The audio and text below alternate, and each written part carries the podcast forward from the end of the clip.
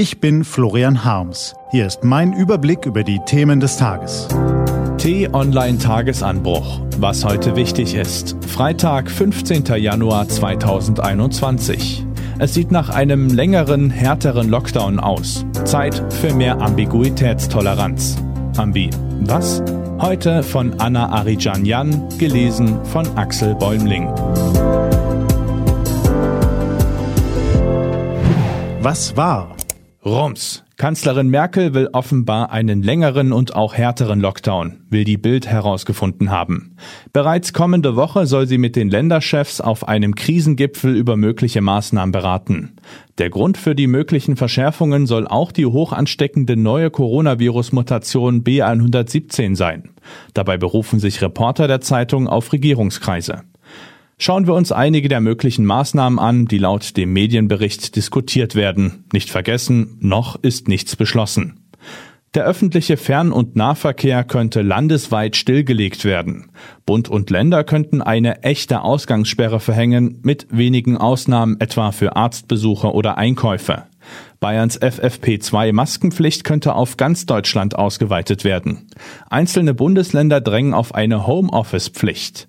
Würden all diese Punkte tatsächlich beschlossen und umgesetzt werden, wären dies die drastischsten Einschränkungen, die Deutschland seit Ausbruch des Coronavirus gesehen hat. Die Bild nennt es den Mega-Lockdown. Aber lassen Sie uns doch ehrlich sein, im internationalen Vergleich sind wir damit nicht nur schwach unterwegs, wir wären auch noch sehr späte Nachzügler.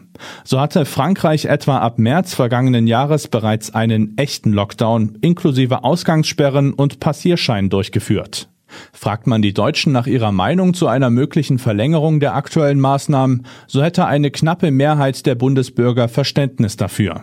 Das ergab eine aktuelle Umfrage des Meinungsforschungsinstituts Civey für t-online.de. 55 Prozent der Befragten hielten eine Verlängerung der Einschränkungen für nachvollziehbar. Knapp 40 Prozent fänden dies nicht. 5 Prozent sind unentschlossen. Doch innerhalb der Altersgruppen zeigen sich deutliche Unterschiede. Während die über 65-Jährigen das größte Verständnis für eine Verlängerung hätten, gibt es unter den 18 bis 29-Jährigen die größte Ablehnung. Und insgesamt empfindet ein sehr großer Teil der Befragten die aktuellen Lockdown-Regeln als Belastung. In der Gruppe derjenigen, die Kinder haben, ist dieser Wert am höchsten. Fassen wir zusammen. Wir können diese Situation, die unerträgliche Pandemie, die damit verbundenen Einschränkungen und all die schlechten Nachrichten als extrem belastend empfinden und doch härtere und längere Beschränkungen in Kauf nehmen. Klingt paradox, ist es aber nicht. Denn wir Menschen sind eben keine eindimensionalen Wesen. Statt platt nur eine Meinung, ein Empfinden und eine Sichtweise zu haben, sind wir fähig, Komplexes zu begreifen, Verständnis für teilweise unterschiedliche Perspektiven zu haben und Widerspruch, solange er nicht menschenfeindlich ist, auszuhalten. Nun gut, sagen wir, die meisten von uns. Und das ist die erste der zwei wichtigsten Regeln dieser Corona-Pandemie, mehr Ambiguitätstoleranz. Ambi was?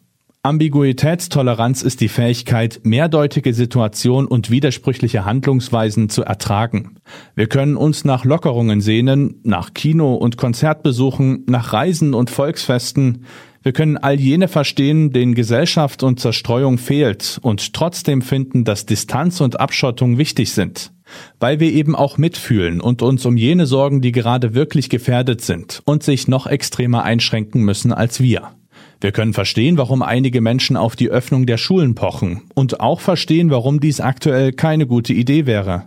Wir können Maßnahmen, Kommunikationschaos und schlechtes Krisenmanagement von Bund und Ländern kritisieren und uns trotzdem weiterhin vernünftig verhalten und an die Regeln halten.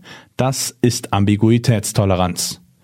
Und die zweite Regel, keine Pläne machen. Das fällt dem einen vielleicht leichter als der anderen. Trotzdem, wenn wir eine Sache gelernt haben, dann dass sich einfach alles jederzeit ändern kann und dass dem Virus das sture Festhalten an Plänen und Terminen völlig egal ist. Wir müssen wohl oder übel flexibel bleiben. Diese Erkenntnis hatten sie während der vergangenen zehn Monate sicher öfter. Wir alle dürfen zurzeit eben keine Pläne machen, seien es Privatpersonen oder Bund und Länder.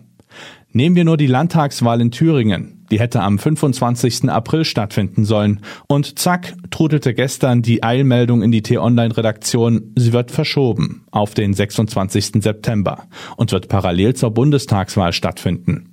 Voraussichtlich, wenn die überhaupt auch wie geplant stattfinden kann. Denn wie gesagt, das Virus hält sich nicht an Terminkalender. Was steht an?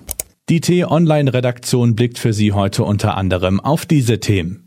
Heute beginnt der 33. Parteitag der CDU. Am Ende des zweitägigen Events steht die Neuwahl des CDU-Bundesvorstands mit einem neuen Parteivorsitzenden.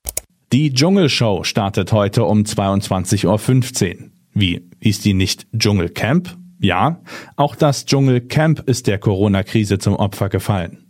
Und in München wird der Prozess gegen einen Großvater wegen hundertfachen sexuellen Missbrauchs fortgeführt. Heute wird das Urteil erwartet. Diese und andere Nachrichten, Analysen, Interviews und Kolumnen gibt's den ganzen Tag auf t-online.de.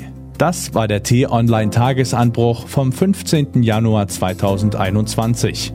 Produziert vom Online-Radio- und Podcast-Anbieter Detektor FM. Morgen gibt's den Tagesanbruch am Wochenende mit dem Rückblick auf die wichtigsten Themen der Woche.